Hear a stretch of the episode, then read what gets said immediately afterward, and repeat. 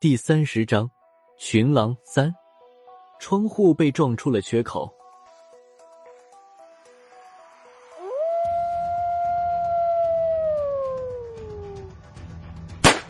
第一只狼被我打死，后面连续不断的狼想从窗户冲进来，好在这个缺口并不大，只要用枪对准窗户，都不需要瞄准。见到外面有狼跳进来。只管扣动扳机点射就可以了。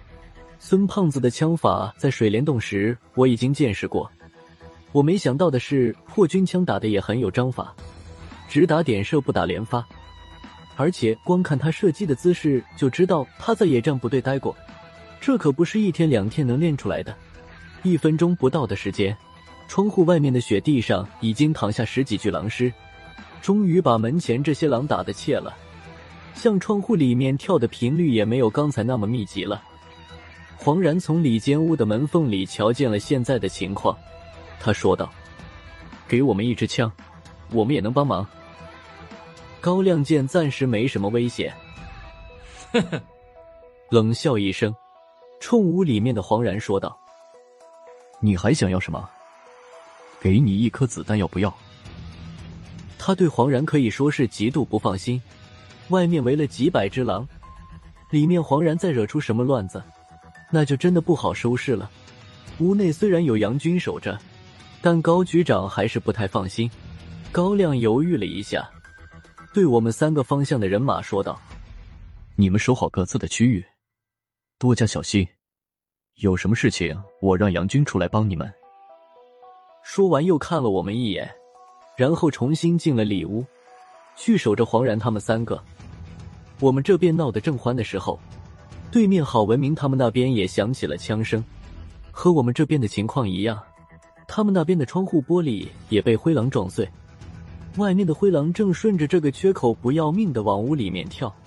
论起处理民调局的事务，这三位主任都是把好手，单要论使用九五式突击步枪，这三位主任加在一起都不如我熟练。他们的子弹成梭子的往窗外招呼。看起来火光四射，挺唬人。虽然也将外面的群狼打散了，实际上并没打死几只狼。子弹哪经得起他们这么个造法？我叹了口气，在他们将子弹败光之前，我得去拦着点。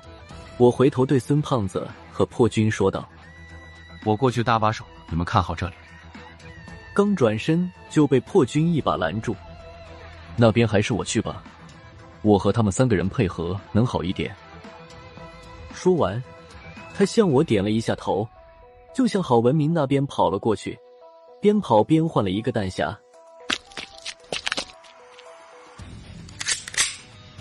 他过去之后，不知道和三个魏主任说了什么，那边的枪声才没有像之前那么凌乱。破军离开以后，阮良立马补上了他的位置。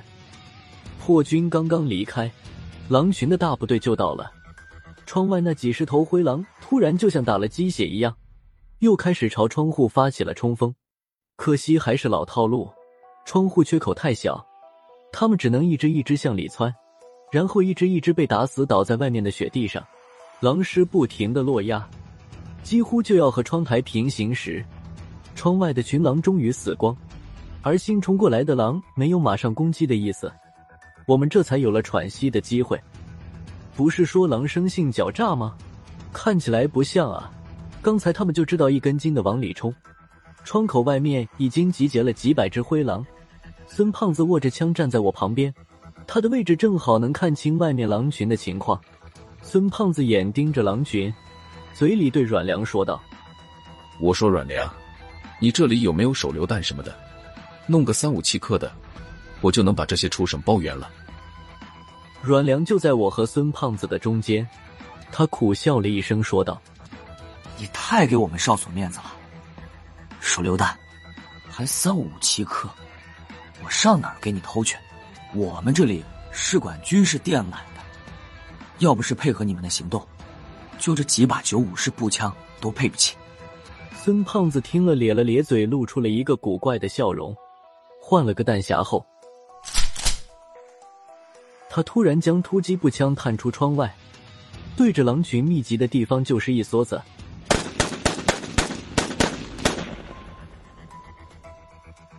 枪声停止后地上留下了十几具灰狼的尸体。